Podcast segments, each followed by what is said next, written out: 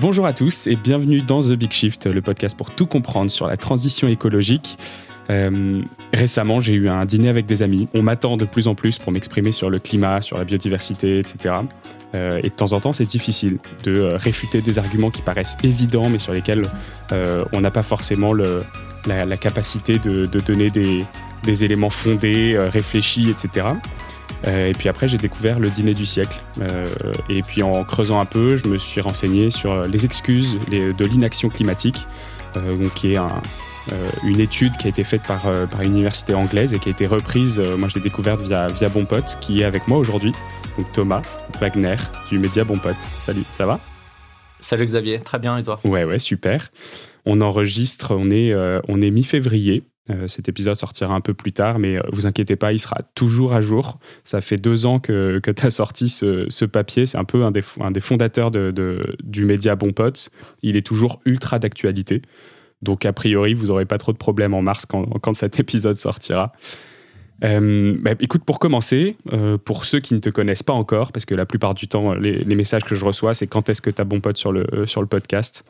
Euh, donc, a priori, les auditeurs te connaissent, mais est-ce que tu peux te présenter rapidement? Euh, bon, moi, c'est pas très important. Thomas Wagner, euh, j'ai passé une dizaine d'années en finance et j'ai fini par fonder le média Bon Pote il y a 4 ans maintenant.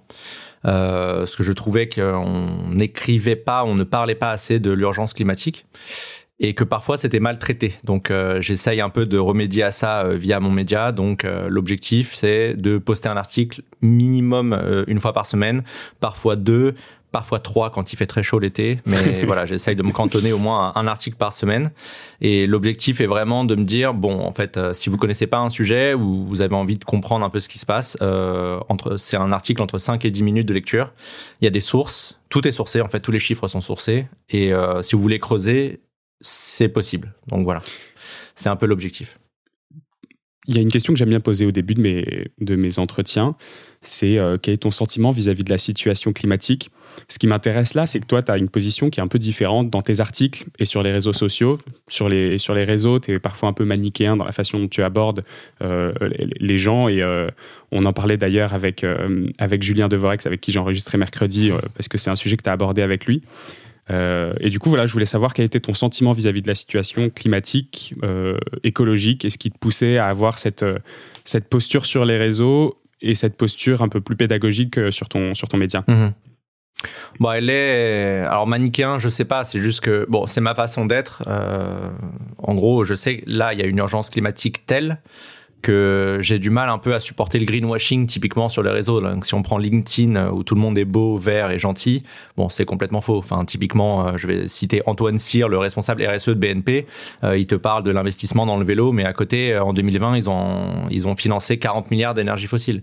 Donc bon, lui, il se moque du monde. Euh, je pense qu'il est beaucoup trop tranquille.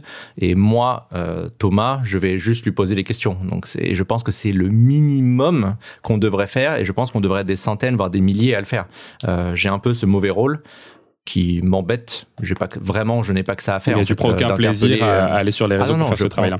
Ah mais aucun. Euh, encore une fois, moi, s'il n'y a pas de réchauffement climatique, je suis sur une île en train de lire des livres. Hein. c'est très clairement. Euh, c'est juste que il faut le faire. Je pense qu'il faut le faire. Et il faut plus les laisser tranquilles. Patrick Pouyanné, donc CEO de Total, c'est pareil. En fait, ces gens-là, il faut les interpeller. mais ça, en général, les médias qui parlent de mon pote ont un prisme, ils disent bon bah voilà, le, enfin, je suis passé une fois à la télé, on m'a dit le sniper des médias, mais en fait euh, c'est ce que je fais sur les réseaux sociaux, ça représente 2% euh, de mon temps, mais même pas en fait, même pas. Euh, ce que je fais, c'est que je passe mon temps à lire des rapports, à essayer de comprendre, à interroger des chercheurs et des chercheuses sur les sujets, et ensuite de l'écrire et de mettre dans des articles. Donc en fait, tu vois, c'est juste un mmh. prisme en fait, tu es un rat de bibliothèque. D'ailleurs, ceux qui verront les vidéos sur, euh, sur Instagram verront la mm. bibliothèque de Thomas qui est derrière, euh, qui est derrière lui. Oui, le, bordel. Bah, je reçois. Alors, c'est génial parce que je reçois plein de livres, mais j'ai pas le temps de les lire. Quand tu reçois trois ou quatre livres par semaine, c'est un peu dur. Euh, mais j'ai hâte. En général, c'est l'été où je me fais un livre par jour. donc, je, je, rattrape un peu ça. Quoi. Trop cool. L'objectif aujourd'hui, c'est de comprendre comment est-ce qu'on peut faire pour discuter avec des gens avec qui c'est plutôt d'habitude compliqué de discuter de, climat, euh, d'aborder les, différentes excuses, euh, je dirais un peu le, climato-scepticisme ordinaire pour faire un parallèle avec le sexisme ordinaire où c'est des choses qui sont tellement ancrées qu'on les voit même pas. pour, pour commencer sur, sur ce sujet, est-ce que tu peux me parler un petit peu des, des raisons qui peuvent pousser quelqu'un à réfuter le changement climatique aujourd'hui? Alors il y a beaucoup, enfin là c'est plus de... Aujourd'hui, bon, le, consensus climatique dit que le réchauffement climatique anthropique, donc d'origine humaine, euh, est indiscutable en gros. Mm. C'est le, premier volet du dernier rapport du GIEC qui est sorti en août 2021. Aujourd'hui c'est plus discutable. Donc ça, il faut vraiment être très clair. Et mais il y a quand même, si on regarde un peu les sondages français, donc il y en a un de l'ADEME et un de EDF Ipsos, entre 20 et 40 ça dépend ce que tu prends euh, comme question, mais 20 et 40% des Français qui pensent que euh, y a un le réchauffement est naturel. Donc, j'aime à penser que je mets ces personnes-là de côté et que c'est pas forcément un positionnement politique de leur mm. part. Ça peut être de la, de la un manque d'information ou de la désinformation. Euh, c'est les personnes qui ne savent pas, mais si on leur met les chiffres sous le nez et on leur explique pourquoi c'est comme ça, euh, pourquoi on a vérifié que c'était bien de notre faute que ça se réchauffait et que c'était pas le soleil, euh, ces personnes-là vont dire ah ok je ne savais pas, mais maintenant que j'ai vu ça et que j'ai compris pourquoi, Bon, je suis d'accord qu'en fait, il y a un réchauffement climatique anthropique. Eux, c'est juste ceux qui enlèvent l'anthropique du réchauffement. Voilà. Je, mets ces personnes-là de côté parce que, euh, enfin, moi, typiquement, il y a 5 ou 10 ans, tu m'aurais questionné sur quelle est la, part et la responsabilité euh, humaine. Est-ce que c'est 50% dans le réchauffement? Est-ce que c'est 50% ou 100% j'aurais pas pu te répondre. Et je suis sûr que plein de gens qui suivent sur le climat peuvent pas répondre. En fait, c'est sur mm. la dernière décennie où c'est 100%, etc. Mais c'est, enfin, voilà, c'est pas aussi simple que ça. Mais bon, c'est indiscutable en fait. On est responsable euh, en très très grande majorité là en ce moment du, du réchauffement. Donc euh, voilà, ça c'est pas discutable. Donc je mets vraiment ces personnes-là de côté. En revanche, euh, il y a des personnes qui n'y croient pas et je vois là, en tout cas, deux positionnements. Donc, c'est très documenté hein, sur la littérature scientifique euh, que j'ai regardé euh, pas plus tard que les deux dernières semaines sur ce sujet. Euh, il y a beaucoup de ressorts. Bah, c'est du déni. Parce qu'évidemment que ça t'emmerde, tu préférais que ce soit naturel et que tu te dises c'est une sorte de fatalité et que tu dises bon c'est pas ta faute. C'est comme ceux qui disent que euh, c'est à cause de notre cerveau qu'on surconsomme, etc. C'est à cause de notre striatum, notre cher Sébastien Boller repris dans la, BD de Janko. Mm. Bon ça c'est complètement faux typiquement. En fait, C'est-à-dire que euh, la, structure de, de l'humain fait qu'il a besoin de consommer et de détruire la planète? Bien sûr. Mm. Donc ça, ça c'est la thèse de Sébastien Boller. Donc ce qui a été évidemment réfuté par à peu près tous les chercheurs unanimement euh, de neuro. Mais bon, ça l'a pas empêché de le mettre dans son livre vendu à 700 000 exemplaires. Euh, ça, il faut y faire attention en fait. Quand il y a des solutions comme ça, euh, bon, ça, ça c'est une solution unique à un problème complexe comme le changement climatique. Bon, tu, tu sais d'emblée que c'est faux. Là, vraiment, donc il y a une posture de déni mm. où t'as pas envie bon, d'être responsable de ça. Et ensuite, il y a une autre posture qui est, et qu'on a identifié, que des chercheurs du CNRS ont identifié euh, très récemment. Euh, David Chavalarias et son équipe, là, typiquement, est repris, euh, entre autres aussi par Valérie Masson-Delmotte, c'est que c'est un positionnement politique. Ça veut dire qu'en fait, on est sûr aujourd'hui, et les scientifiques sont sûrs que c'est notre faute, mais certaines personnes vont avoir un positionnement politique et dire euh, non, en fait, c'est le système qui essaye de vous faire croire quelque chose. Euh, on m'a déjà dit que j'étais un réchauffiste, donc c'est un terme qui est utilisé. Euh, un complot. Je fais partie du nouvel ordre mondial. Mm. C'est factuel. Hein, on m'a déjà dit ça. donc c'est moi qui suis un mouton. Donc je suis un mouton qui suit le système. et donc en fait, on nous impose un réchauffement climatique. Et in fine, ces personnes-là pensent qu'on en veut à leur liberté, puisqu'évidemment. Et c'est là que c'est, ça commence à être un peu plus compliqué euh, si tu rentres dans les détails. Euh, aujourd'hui, si on veut limiter le réchauffement climatique, il y a certaines choses qu'on va devoir arrêter de faire ou moins faire. Enfin, typiquement, bon, je suis pas sûr que tu prennes ton jet privé tous les matins. C'est rare. Mais prendre un, prendre un jet privé, euh, bon, moi j'ai arrêté perso. Mais prendre un jet privé, euh, il va falloir réduire. Et donc ça atteint la liberté, en tout cas de certaines, certaines personnes.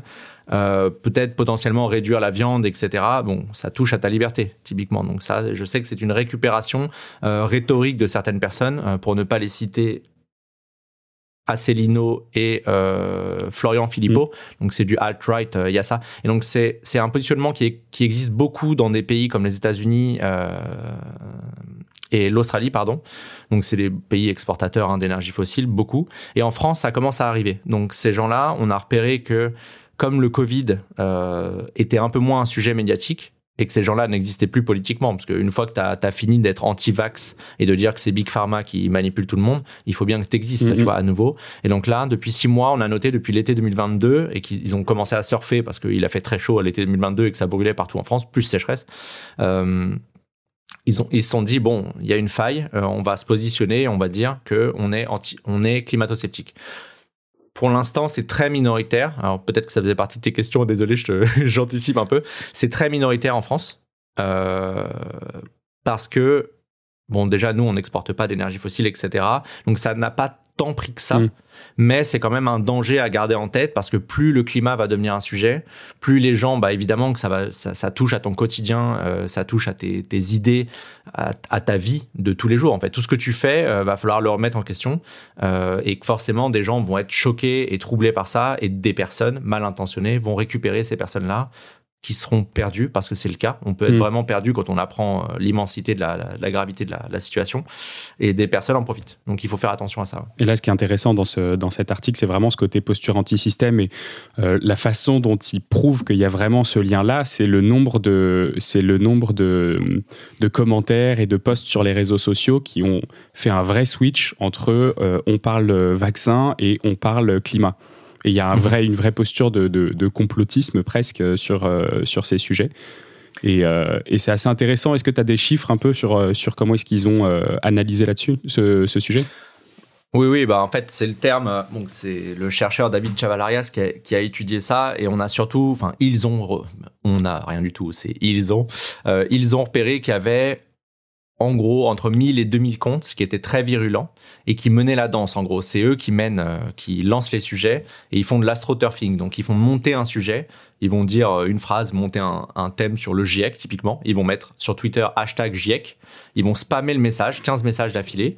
Ces 1000 comptes ou 2000 comptes vont le faire et hop le GIEC va arriver en tendance. Alors moi Thomas Wagner, je suis trop content. Je me dis, ah bah tiens, on parle du GIEC, euh, super nouvelle, etc. Et en fait, dès que je vais regarder, bon, c'est des complotistes, c'est des euh, climato-sceptiques qui l'ont fait monter. Et là, le drame, c'est quand des gens bah, comme nous répondent, leur répondent pour les réfuter, en mettant hashtag GIEC aussi, etc. Et ça, ça fait monter la sauce. Donc ça veut dire qu'il y a beaucoup plus d'occurrence du terme. Et donc ça y est, ils ont imposé le thème. Et c'est ce qu'a fait Zemmour à merveille. Euh, bah, en 2022, en fait, jusqu'à ce que la guerre en Ukraine arrive, euh, c'est de l'astroturfing. Donc, c'est vraiment une méthode euh, sur les réseaux sociaux identifiée. Euh, ce qui est fou, c'est que ce soit complètement conscient, en fait. C'est. Ah mais ils le font. Alors non seulement ils le font parce qu'il y a des comptes, parce que c'est un positionnement politique, mm. et on a aussi repéré qu'il y avait une grosse partie de bots parce que ça coûte aujourd'hui pas très cher euh, de, créer des bots et de faire monter la sauce sur n'importe quel sujet. Et je pense, moi je l'ai mis dans mon article, donc David euh, pouvait pas le faire dans son article, euh, voilà.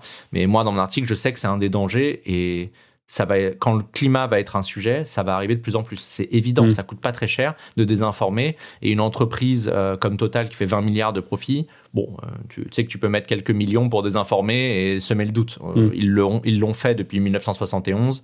Je vois pas pourquoi ils le feraient pas là. Enfin, tu vois. Ouais tu réponds, tu réponds beaucoup sur les, sur les réseaux aux internautes, donc c'est peut-être que 2% de ton temps, mais je pense qu'il y a beaucoup de gens qui ont l'impression que tu es omniprésent là-dessus. Est-ce que tu as un portrait type, sans forcément rentrer dans le cliché, du, de, de ce, ou alors de cette personne en déni, ou alors de, de cette personne euh, euh, qui fait de, alors pas forcément de l'astroturfing, mais qui est un peu dans cette position de, de prise de posture anti-système? Alors, tu parlais de l'alt-right, donc euh, les, les, les, les, personnes notamment d'extrême droite. Ouais, c'est l'extrême droite, mais c'est plutôt de l'alt-right. Il euh, n'y a pas de posture, on n'a pas trop vu là typiquement, et c'était souligné par les chercheurs du CNRS, euh, on n'a pas trop vu de comptes d'extrême droite, typiquement Marine Le Pen, etc., n'ont pas cette mm. posture parce que je pense qu'aujourd'hui, en tout cas en France, c'est très différent dans les pays, comme je te le disais, aux États-Unis, en, Australie et dans d'autres pays. En France, euh, si tu as une posture climato-sceptique, tu te fais ramasser. En, gros, ce n'est plus du tout vendable ou une bonne position à avoir politiquement. c'est une bonne nouvelle, ça. C'est vraiment, c'est alors, on va y venir. c'est plutôt, c'est plutôt une bonne nouvelle. Euh, oui et non on va, on va y venir, mais euh, enfin, je, m'explique. En fait, c'est très facile de réfuter un, climato-sceptique. Hmm. C'est très très facile. En revanche, un climato-rassuriste, c'est là où je vais venir, c'est beaucoup plus compliqué. C'est vraiment beaucoup plus compliqué. Et c'est la nouvelle posture aujourd'hui qui a à réfuter. Euh, et là, et là, tu peux y passer des heures. Et c'est comme d'habitude, tu tombes dans la loi de Brandolini. Ça veut dire que le type va te balancer une phrase, et toi, pour expliquer et lui dire, bah non, c'est faux ce que tu viens de dire, tu vas y passer une heure. Hmm est-ce que tu vas passer cette heure-là ou pas, ou tu vas faire autre chose. Mais il y a quand même un décalage de la fenêtre, c'est-à-dire que euh, une fois qu'on aura passé cette fenêtre de climato-rassuriste, ce sera peut-être euh, quelque mmh. chose d'autre, mais qui sera déjà encore un peu plus dans le bon sens. Alors, totalement. Totalement, et, mais je pense que là, des climato-rassuristes, on va les avoir jusqu'en 2050. Donc là, c'est bien parce qu'on est mmh. enregistré, tu pourras me ressortir cet extrait euh, si jamais c'est pas le cas. Mais je pense que là, le travail qui est fait sur les discours de l'inaction climatique, et ce que j'ai fait dans le dîner du siècle, à mapper 100 euh, discours de l'inaction climatique et mettre un article en face pour dire, bon, bah en fait, ça, non, non, euh, mmh. vous pouvez y répondre comme ça. je pense qu'on va l'avoir, mais au moins, allez, au moins dans les, dans les 20 prochaines années. Est-ce que tu as l'impression que depuis, euh, depuis 2020, depuis que tu as sorti cette, euh, cet article sur, euh, sur ce papier, est-ce que tu as l'impression que les échanges se sont facilités, améliorés ou polarisés? Les échanges sont polarisés, c'est les algos, c'est une tendance, c'est une vraie tendance, ce que j'essaye d'éviter mais les algos poussent en fait à la polarisation. Donc on n'est pas aidé. Et d'ailleurs, David, il y a un livre derrière, euh, a écrit Toxic Data. Il montre, et c'est pas le seul d'ailleurs, il, y, a des super, il y a des chercheuses aux États-Unis euh, qui, ont montré ça, la polarisation, euh, et c'est fait pour ça. Il y a un papier que j'ai mis en hyperlien d'ailleurs dans le dernier article que je viens de poster sur les, les antivax complotistes, qui montre que même les tweets agressifs sont parfois plus partagés qu'un tweet euh, formel. Et moi, je peux le voir quand j'essaye de parler euh, très calmement des pertes et préjudices. Euh, bon, ça n'intéresse personne. Hein. La justice climatique, c'est vraiment un sujet de niche, quoi, et c'est d'une tristesse infinie parce que moi, ça me tient à cœur. En revanche, quand je vais mettre un tacle à Jean-Baptiste Djebari ou à Emmanuel Macron, c'est beaucoup plus partagé, mm. évidemment. Donc, il y a ça à prendre en compte et la polarisation. Et c'est difficile parce que Enfin, moi, j'aimerais que mes articles les plus lus soient des trucs sur la justice climatique, sur le forçage radiatif ou j'en sais rien. Euh, ça, je serais hyper heureux, mais c'est pas comme ça. Donc, mm. qu'est-ce que toi tu fais? Quelle posture tu prends dans ces cas-là? Est-ce que tu tu gardes ton éthique et t'essayes de pas rentrer dans ce jeu-là, ou tu es obligé de jouer un peu ce jeu-là pour alerter et dire et pas laisser le terrain aux autres en fait? Parce qu'en face, euh, c'est des gens qui font en sorte que le système ne change pas et il faut bien leur rentrer dedans de temps en temps. Quoi. Bah, c'est intéressant, c'est un sujet qu'on abordait avec Julien, euh, que tu connais bien euh, mercredi, donc mm. l'épisode sortira un peu plus, un peu plus tard, il n'est pas encore sorti, mais ce côté règles du jeu, comment est-ce que tu fais? Est-ce que tu joues avec les règles du jeu? Est-ce que que t'en sors? Est-ce que tu vois dans, dans, ta position à toi, c'est est-ce que tu dois avoir cette position polarisante, clivante aussi, pour réussir finalement à, amener hmm. des gens à un, contenu plus pédagogique Ou est-ce que justement tu dois t'en contenir à cette, euh, cette façon d'informer qui est, qui est censée être une, une formation en fait euh, très pédagogique? Ouais, euh, mais c'est une excellente question et en fait j'étais à la à la, à la signature du livre de Julien hier. Donc, bah, j'y serai ce soir.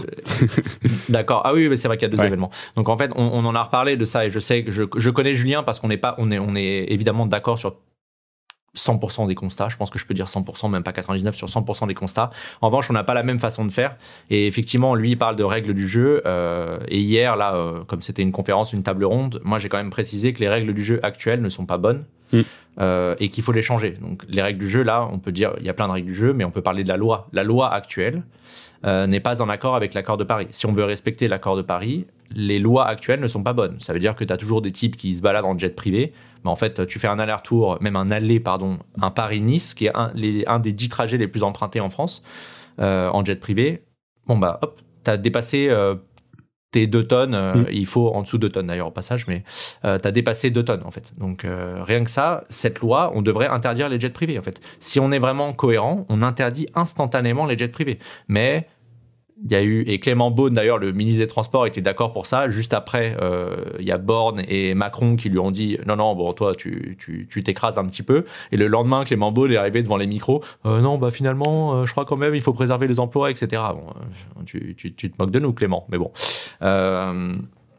donc effectivement il faut changer la règle du jeu et vraiment et insister là-dessus. Et comment tu fais? Bah soit tu fais de la politique, soit il va falloir un peu une des mouvements euh, citoyens et donc potentiellement de la désobéissance civile. C'est ce qu'on disait hier, c'est la limite entre mm. qu'est-ce qui est, euh, enfin entre le droit, qu'est-ce qui est juste. Euh, moi, je vois et je suis, enfin, ça me fend le cœur de voir des, auteurs et des autrices du GIEC qui sont allés s'allonger là sur les routes pour alerter sur l'urgence climatique parce qu'ils ont travaillé, ils vont dans les écoles, ils parlent aux politiques, Euh, ils écrivent des rapports, et je le sais, qui bossent beaucoup, parce que les auteurs du GIEC, il faut le préciser, qui ne sont pas payés. Mm. C'est du travail bénévole. Euh, des nuits et des nuits ils vont de travail, s'allonger ouais. sur les routes. Oui, non, mais ils sont crevés. Enfin, j'en parle, à- je parle à certaines personnes. Ils se donnent pour l'intérêt général et euh, ils sont pas écoutés. Donc, qu'est-ce qui nous reste en fait? Et il y a déjà des morts en fait. Il faut le rappeler parce que personne n'en parle dans les dans les médias et je ne sais pas pourquoi aucun politique n'a été interrogé là-dessus. Il y a eu entre 3000 et 11 000 morts des canicules l'été dernier. Il n'y a pas une matinale, pas un journaliste qui a interviewé euh, soit Borne, soit euh, je sais pas, enfin euh, Pannier-Runacher ou, ou Emmanuel Macron pour lui dire bon, euh, il y a eu tr- entre 3000 et 11 000 morts euh, français. Qu'est-ce que vous allez faire pour protéger les Français les années d'après Mm. Bon, enfin c'est responsable mais pas coupable. Tu vois. Donc il y a un moment, il faut bien, il, faut- il va, il va falloir quand même se, se- se bouger. Et qu'est-ce qu'on fait pour ça? Et pour changer les règles du jeu, moi je pense qu'il faut tous les moyens possibles. Mm. Donc euh, respecter la loi. Euh, je je fais pas d'appel à la violence, hein, que je, je précise quand même. Euh, mais je veux dire des personnes qui font un sitting, qui vont s'asseoir devant le ministère de, je sais pas, de l'environnement, etc. Bon, euh, en fait, ils sont. Moi, je pense qu'ils sont dans leur droit, vraiment. Les personnes qui alertent là pour la dernière rénovation, Ouais. qui alertent pour la rénovation des bâtiments, on est très, très, très, très en retard. On ne met pas les moyens pour ça. Euh, le gouvernement a même fait un 49.3 pour annuler des budgets qui devaient être alloués pour ça. Mais en fait, on est, enfin, c'est, une blague. Donc, il faut, euh, je pense, moi, c'est mon but, c'est pour ça que je travaille, de informer de plus en plus de citoyens. Et plus on aura de citoyens euh, qui sont prêts à faire bouger les choses, mieux ce sera. Et là, on est typiquement dans euh, un, des, un des discours de l'inaction euh, que, que tu mentionnes dans l'article, qui est les, les paroles creuses, notamment sur la partie politique. euh, je, je trouve ça assez intéressant de pouvoir le souligner maintenant. C'est le, ouais, c'est le discours numéro 7, c'est des paroles et des actes. Donc, Mm. c'est, et c'est une rhétorique qui est utilisée dans tous les pays. C'est ça qui est vraiment assez fantastique quand tu suis un peu ce qui se passe au Royaume-Uni, aux États-Unis, en Australie, en Inde, en Chine. Tous les politiques et tous les gouvernements, ils disent on est les meilleurs.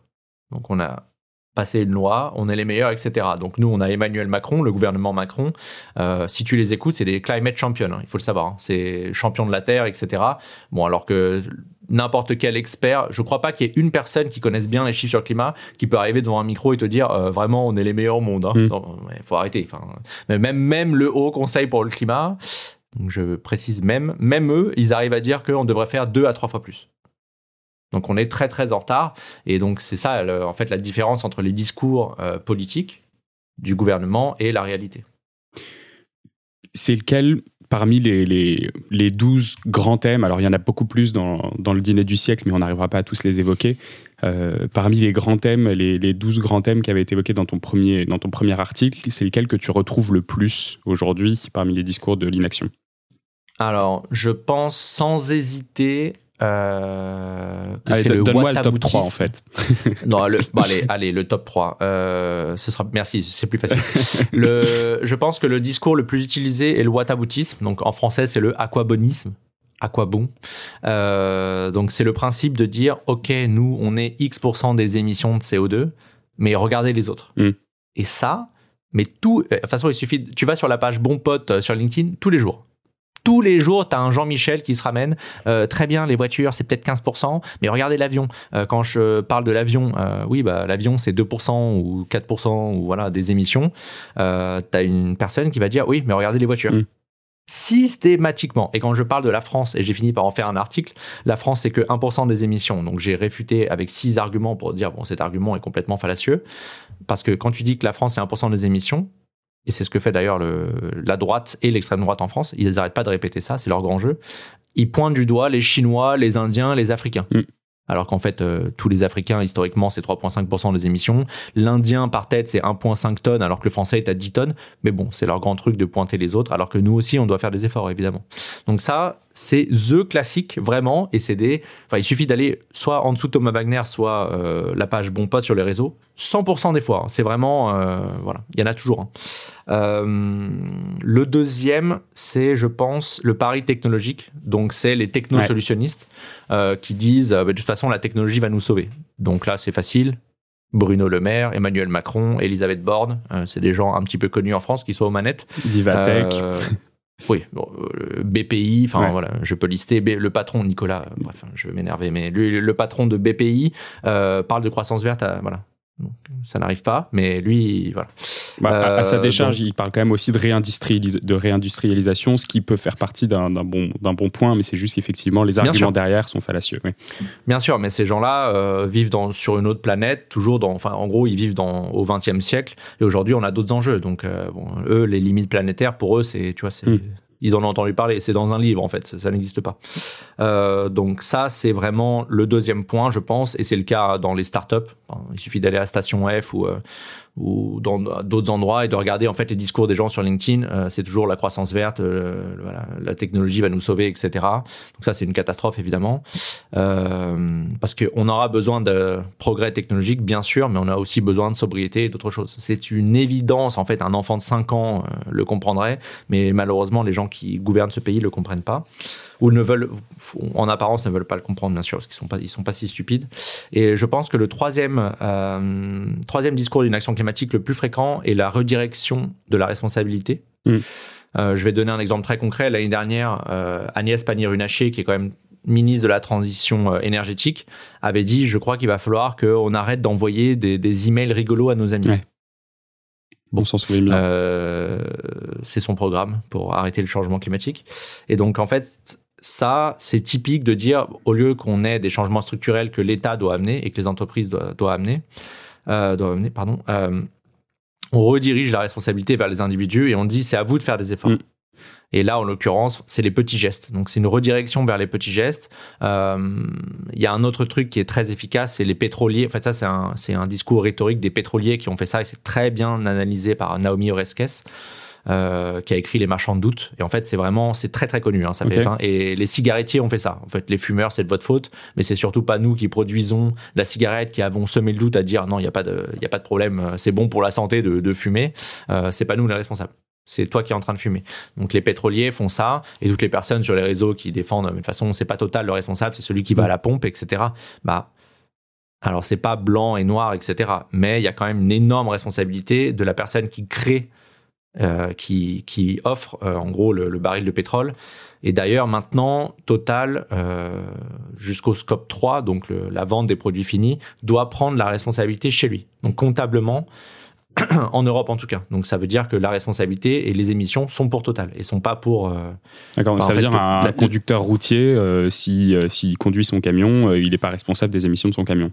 C'est Total qui a fourni le pétrole. Ça va être pris comptablement. Mais après, bon, c'est la responsabilité. Donc, c'est évidemment, on peut apporter plus de nuances. Mais est-ce que le chauffeur routier, là, l'important pour moi, en tout cas selon moi, euh, on pourrait reparler de, responsabilité différemment si cette personne-là, elle avait le choix. Hmm. Typiquement, je vais me donner un exemple moi, parce que moi, j'ai le choix à Paris de prendre euh, vélo, métro, voiture, taxi.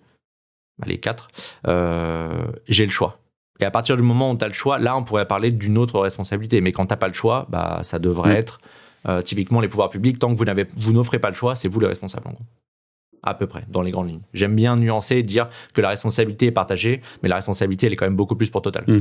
Parce qu'ils ont des milliards et qui peuvent changer euh, structurellement les choses. Il y a un lien un peu entre whataboutisme et redirection, de la responsabilité. J'ai l'impression que redirection de la responsabilité, c'est plutôt des gens au pouvoir qui vont rediriger euh, sur des gens qui ont peut-être moins de pouvoir de changement, et alors que le whataboutisme, c'est plutôt des...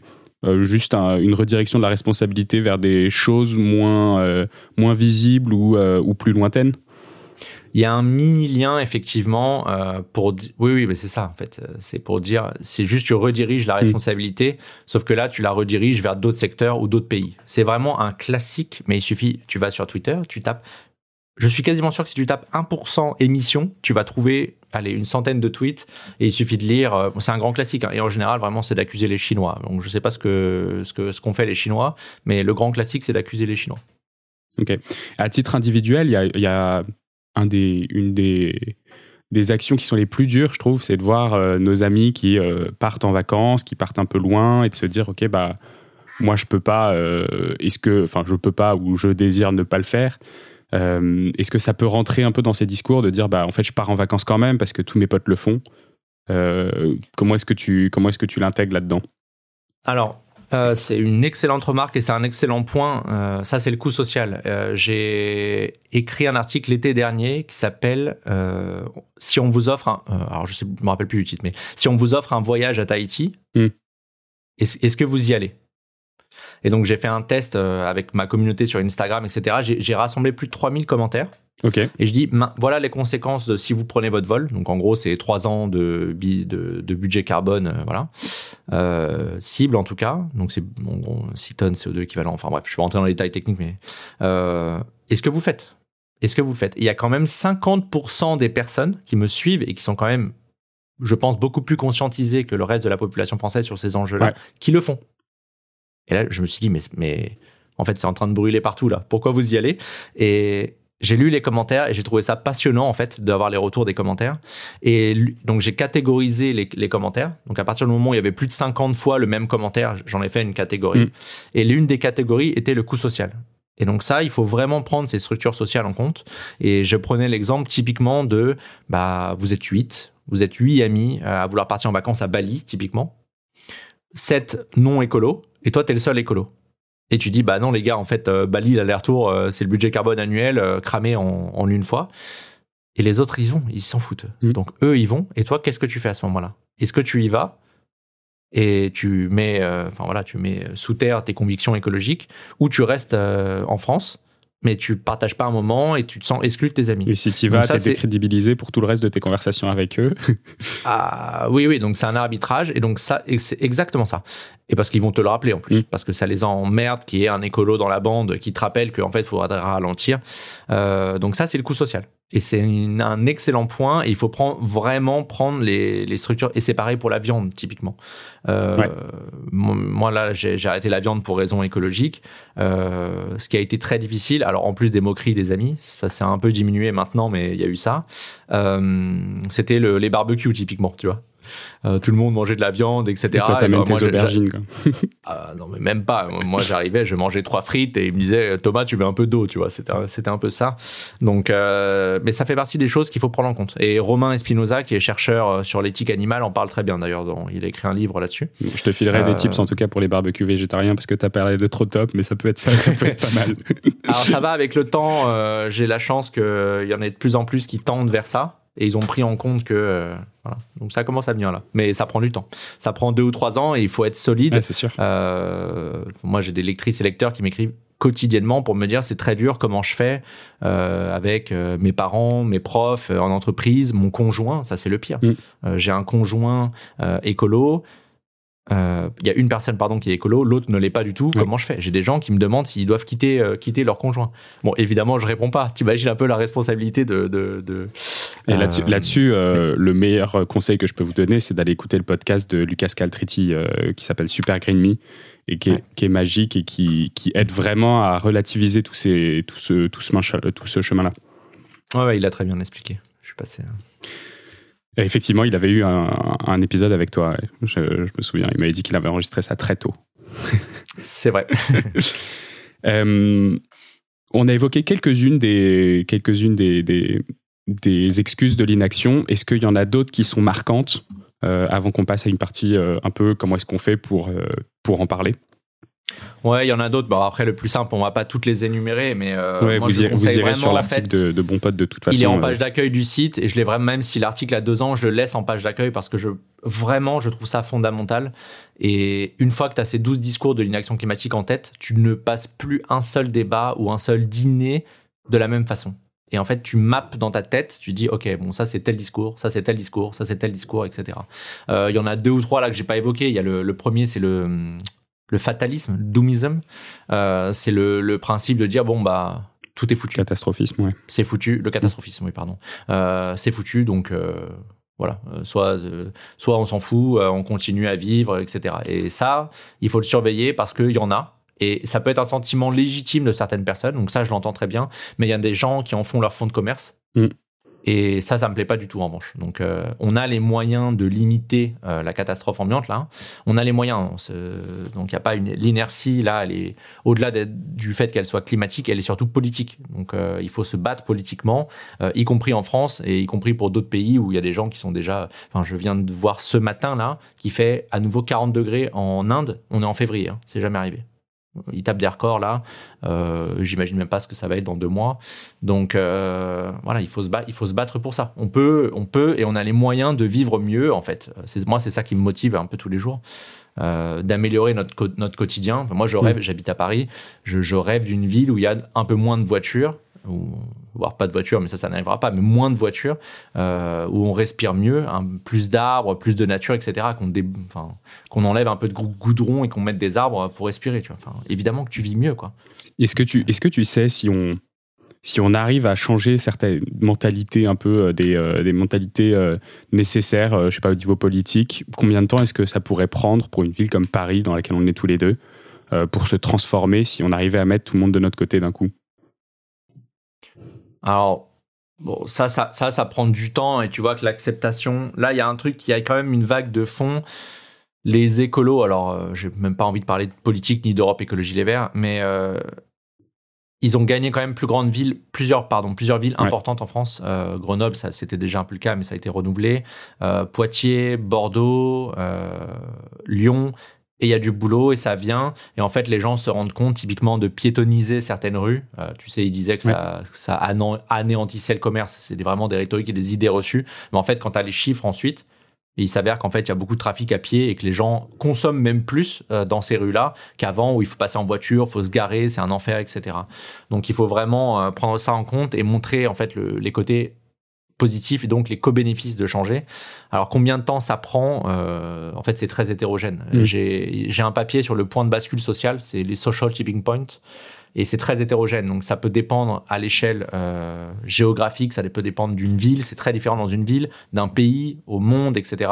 Et donc il faut toujours un pourcentage de la population qui est prêt et qui fait basculer donc c'est mm. ça, c'est ça le social tipping point.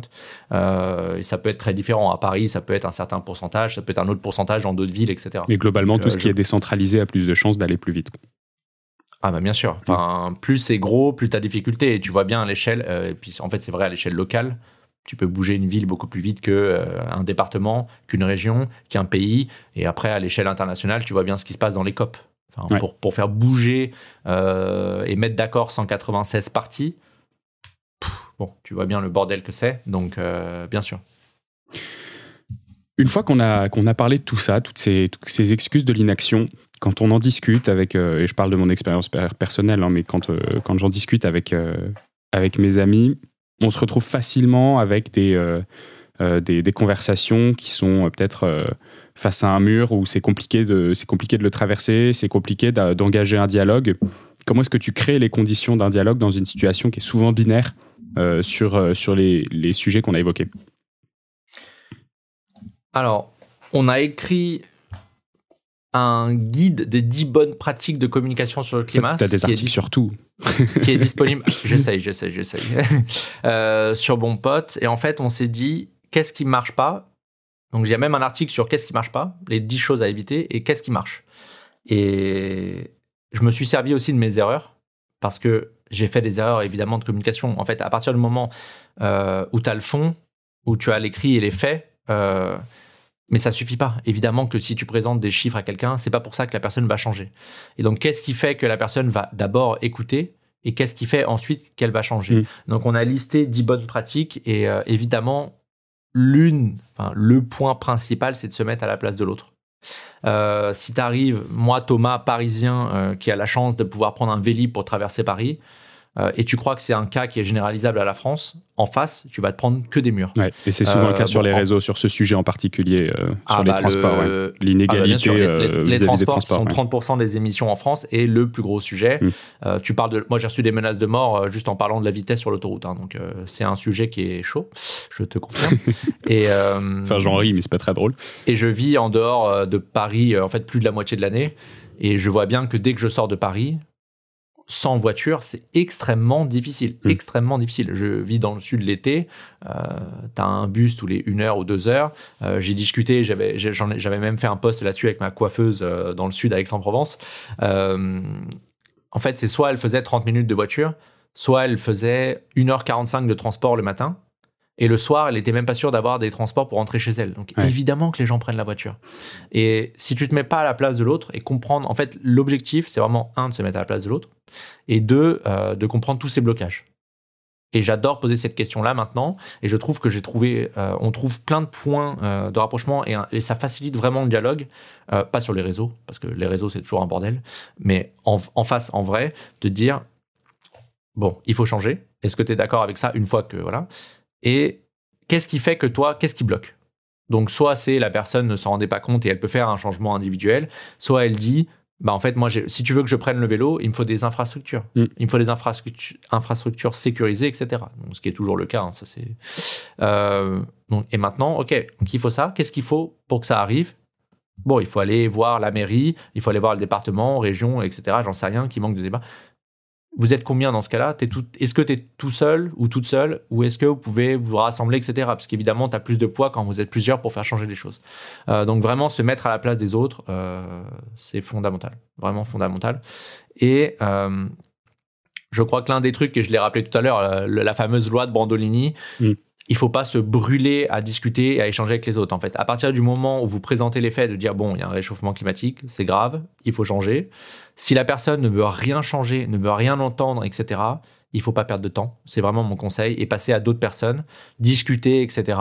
Euh, parce qu'il y a plein de gens qui ne sont pas encore informés. Enfin, moi, dès que je sors de la bulle écolo et que je vais dans les écoles, dans les entreprises, etc., on me regarde, genre, euh, j'en suis encore à, à définir ce qu'est une empreinte carbone les, les, bras m'en tombent souvent, mais, mais effectivement, oui, dès que, ah, dès que je sors de ma petite bulle euh, d'abonnés ou d'écolo ou mon, mon feed LinkedIn, c'est terminé. Ouais.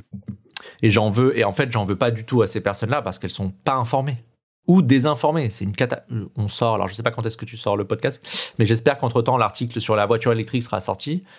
Il y a une désinformation sur la voiture électrique, mais je comprends que les gens, quand t'as pas envie de creuser et qu'en plus ça t'emmerde parce que c'est le climat, etc., parce qu'il faut changer, etc.,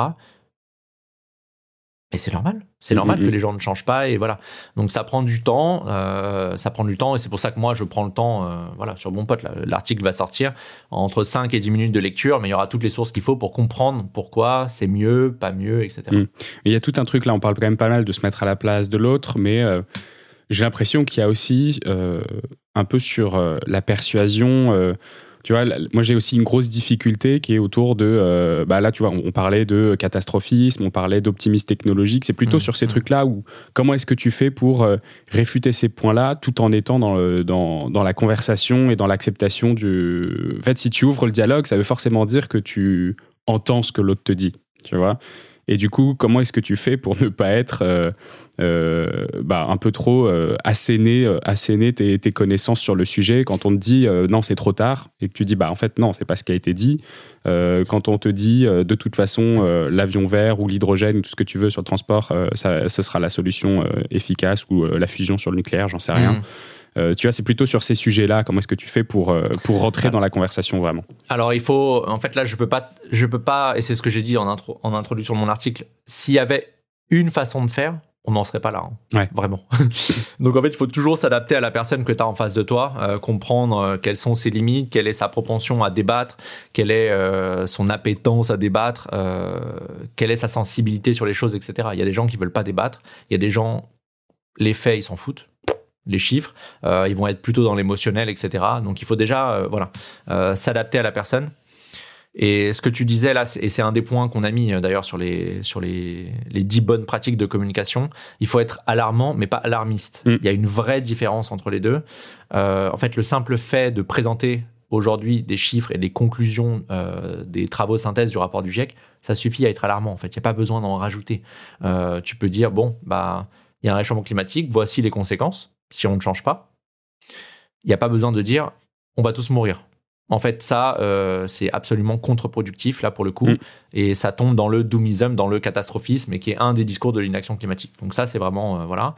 On peut, le vrai bon discours est dire, bon, voilà, mais voilà ce qu'on peut faire pour ralentir les conséquences, pour s'adapter, etc., etc. Donc euh, vraiment, j'insiste là-dessus pour éviter le catastrophisme parce que ça sert à rien.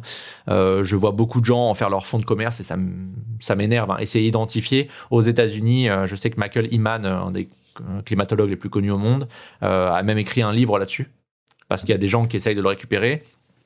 Et une fois que tu as des gens qui tombent dans le catastrophisme, il y en a en France, hein, j'ai pas envie de citer leur nom maintenant là pour leur faire de la pub, mais il y en a. Euh, il y a d'autres personnes en face, donc les technosolutionnistes, typiquement Laurent Alexandre, qui a écrit un bouquin pour critiquer les écolos qui sont catastrophistes. Donc c'est très dangereux en fait. Si vous le faites, les gens d'en face, donc les tenants du système, en gros, vont récupérer ce genre de discours et dire bon bah vous voyez, euh, les écolos exagèrent. Euh, si vous dites, euh, et je les vois, les climato-sceptiques on adore dire, bah voilà, vous nous aviez prévu qu'il allait faire froid ou qu'il allait faire chaud, qu'on allait tous mourir, etc.